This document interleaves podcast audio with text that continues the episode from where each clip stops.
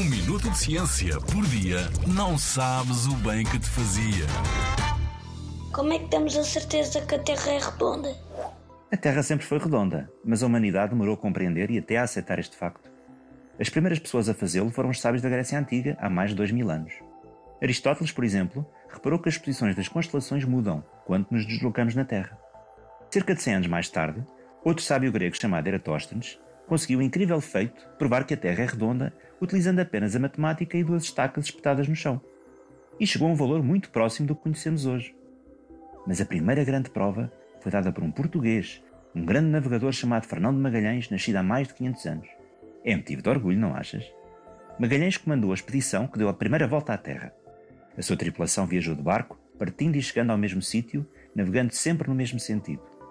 Agora experimenta pegar no mapa da Terra em papel ou planisfério como aqueles que têm nos livros, e tenta traçar uma linha que parta e regressa ao mesmo ponto. Passa apenas pelo mar sem nunca levantares o lápis. Não consegues. Sais sempre para fora da folha. Logo, a Terra não pode ser plana. Mas se usares um globo terrestre, já dá.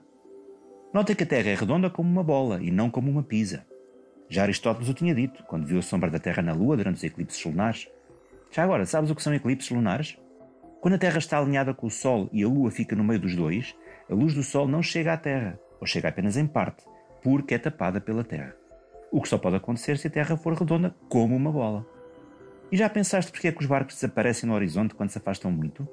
Imagina uma mosca a caminhar sempre em frente de uma laranja. Se colocares a laranja à altura dos teus olhos, a certa altura deixas de ver a mosca. O mesmo acontece com os barcos. É como se a laranja fosse a terra e a mosca um barco que simplesmente deixou de estar à vista. E há muitas mais provas.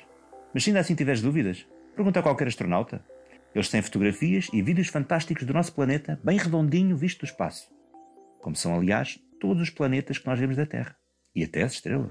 Na Rádio ZigZag, há ciência viva. Porque a ciência é para todos.